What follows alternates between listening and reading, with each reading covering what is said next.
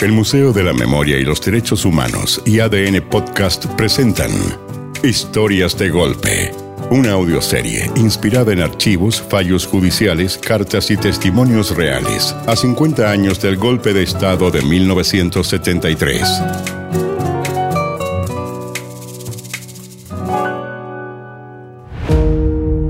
El capítulo de hoy. El buen vecino.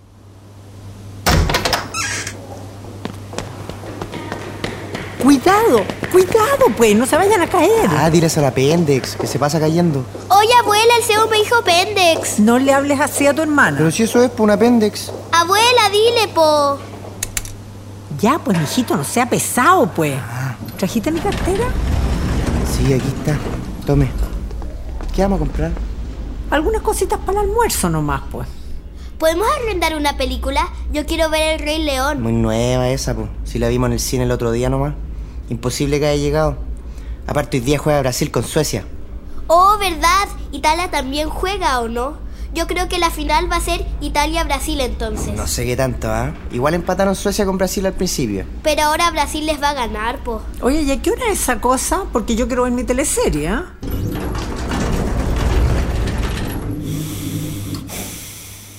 Buenas tardes. Eh, Disculpe, ¿van bajando? Eh, sí, baja. Gracias, con permiso. Adelante.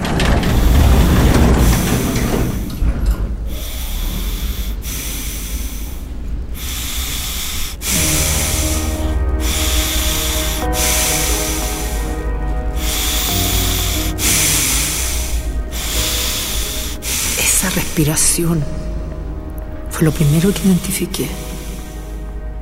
Es raro eso de la memoria, sobre todo cuando es traumática. La memoria se conecta con cualquier estímulo que te lleva inmediatamente al recuerdo. En ese segundo que escucho esa respiración no sabía muy bien con qué recuerdo me estaba conectando, pero no era grato. Se me puso la piel de gallina. Cuando lo miré ahí, tan educado, tan caballero. En el ascensor del edificio lo conecté todo. Reconocí de inmediato al nuevo vecino, Marcelo Morén Brito, mi torturador.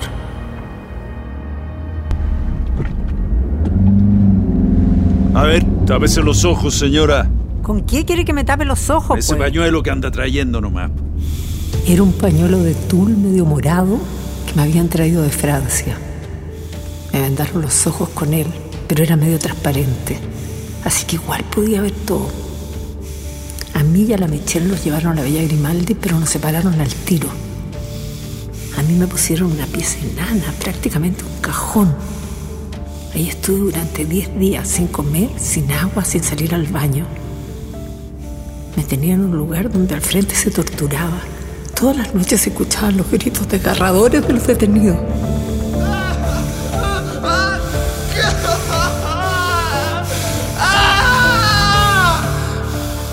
Ahora ya no estaba en un cajón como el de la Villa Grimaldi. Habían pasado casi 20 años. No estábamos en dictadura y los dos estábamos más viejos. Ahora él no era mi verdugo, ni yo era su prisionera. Era mi vecino. Vivía tres pisos más abajo que yo. El espacio del ascensor era casi del mismo tamaño que mi prisión, incluso más grande. Lo tenía tan cerca, lo podía ver. Ahora no a través del tul medio morado, ahora en directo. Sin nada entre mis ojos y él. Y con mis dos nietos al lado que seguían discutiendo quién iba a ganar el mundial, ajenos al terror que yo sentía. Llegar a ganar Brasil hoy día, Nica le gana Italia. Te apuesto que sí. Tienen a Bayo, pues pendex. Más a cuestión, y Brasil a Bebeto y a Romario, po. Tan indefenso que se veía en el ascensor. Y antes era tan imponente, tan poderoso, dueño del mundo, tratando de convertirnos en nada. La vida de los detenidos dependía de él. En Villa Grimaldi me amarraban a una silla, siempre vendada con mi pañuelo de tul que me permitía ver todo lo que ellos imaginaban que yo no veía. Sus rostros, el rostro de Morén Brito, que nunca olvidé. A ver, señora. A ver, ¿cómo se lo digo para que nos entendamos? Mire, yo, yo sé que usted es la señora de mi general, que en paz descanse, y por eso la hemos tratado con consideración. Hasta ahora. Pero la paciencia tiene un límite también, ¿no le parece? ¿Por, por qué no nos dice mejor cuáles son sus contactos y terminamos con esto al tiro? ¡Agua! ¡Agua, por favor, agua! ¿Por qué no le dan agua a ese pobre hombre, por Dios? ¡Cállate, weón! ¡Cállate, mierda! Si te doy agua ahora te va a ir cortado de una, ¿no te das cuenta de eso? ¡Imbécil! Mira, lo que pasa es que a estos los pusimos en la parrilla recién. Están, con cualquier carga eléctrica, hace un poquito de agua. Se me dan todos cortados. Ya, pues señora. Ya, pues señora, no, no se me ponga difícil, ya, pórtese bien, ayúdeme. No ve que estamos puro perdiendo el tiempo acá. Así, mire, los métodos que ocupamos nosotros son harto eficientes, así que créame, se lo firmo. Usted va a terminar hablando igual. ¿Cómo puede torturar usted a toda esta gente, por Dios? ¿Que no piensa que podrían ser sus hijos? ¿Y usted cómo pretende igualar a mis hijos con estos comunistas de mierda? ¿Qué le pasa? Oiga, se pegó en la cabeza. Después de las humillaciones me volvían a poner en ese cajón enano que era como un container, donde apenas cabía. Las casas Corbe las llamaban los torturadores. Yo sentía como el ascensor se transformaba en ese container con Morén Brito adentro, en ese cajón que apenas tenía aire fresco, que apenas tenía luz. Solo esa manta con olor a pichi que era mi único abrigo. En el ascensor al fin las puertas se abren y entra el aire y me libero. Y salimos todos, mis nietos, Morén Brito y yo. ¿Tú juras que Italia le va a ganar a Bulgaria? Tiene Navallo, te estoy diciendo, Pendex. Del ascensor a la salida se me hace eterno. Morén Brito llega antes que yo y me afirma la puerta que da a la calle. Adelante, pase usted, señora, por favor. Vayan, niños, vayan. Ya, chao. Discúlpeme, pero no me da para darle las gracias. ¿Cómo dice? Algún día vamos a tener que hablar usted y yo.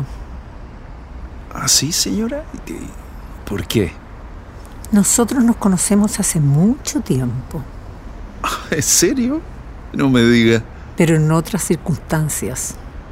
¿Ah, sí? ¿De, de- de dónde sería? De Villa Grimaldi. ¿Y usted quién es? Yo soy la viuda del general. ¿Se acuerda? Me mira helado, petrificado. Pero no se ponga así, pues, hombre. Yo a usted no lo odio. Pienso que fue terrible lo que usted tuvo que hacer. A mi torturador lo tuve de vecino unos buenos años más. Hasta que el año 2004, al fin, se mudó al penal Cordillera y después a Punta Peuco. Irónicamente murió un mismo 11 de septiembre, pero del 2015. Tenía tantas condenas encima que le faltó completar unos 300 años de presidio, eso sí. De todas las veces que nos topamos en los pasillos del edificio, nunca me pidió perdón.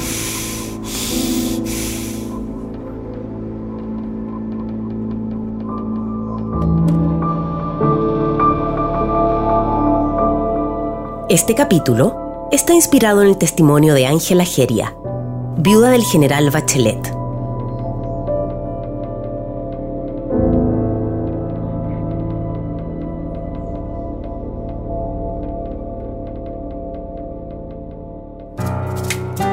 Este capítulo fue escrito por José Fonseca, dirigido por Francisca Bernardi y Braulio Martínez, con las actuaciones de Cristian Campos, Gloria Lazo, Felipe Valenzuela, Victoria Martínez. Edición de sonido Carlos Paul González. Música original Camilo Salinas y Pablo Ilavaca. Producción Oscar Bustamante. Editor de contenidos Juan Francisco Rojas. Producción ejecutiva María Fernanda García e Isabel Tolosa.